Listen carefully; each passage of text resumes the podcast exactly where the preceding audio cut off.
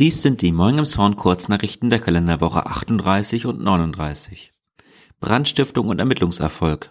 Erneut hat es am 23. September in der Adolfstraße gebrannt. An einem leerstehenden Mehrfamilienhaus brannte die Fassadenverkleidung bereits zum dritten Mal. Die Polizei sucht hier Zeugen. Einen Ermittlungserfolg gibt es im Falle einer brennenden Mülltonne in der Peterstraße vom 16. August zu vermelden. Ein 20-Jähriger hat gestanden, den Brand gelegt zu haben. Jetzt wird ein möglicher Zusammenhang mit anderen Taten geprüft.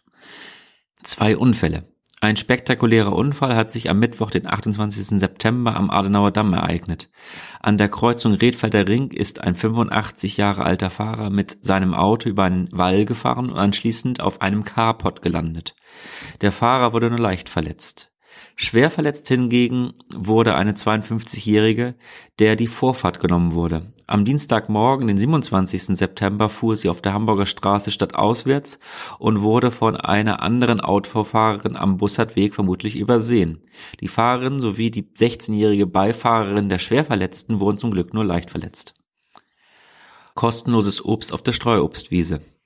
Am Tag der deutschen Einheit ist Ernte auf der Straubstwiese. Zwischen 10 und 14 Uhr können nahe des Literwaldes zwischen der Straße Kurzenmoor und dem Rosengarten mehr als 50 verschiedene Apfel- und 20 verschiedene Birnensorten gepflückt werden.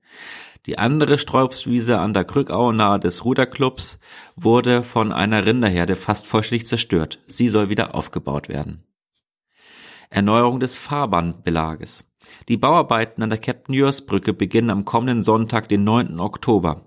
Zunächst ist die Brücke für zwei Wochen komplett gesperrt. Dann dürfen Fußgänger und Radfahrende wieder über die Brücke. Ab dem 1. November ist die Brücke dann wieder für den Autoverkehr nutzbar.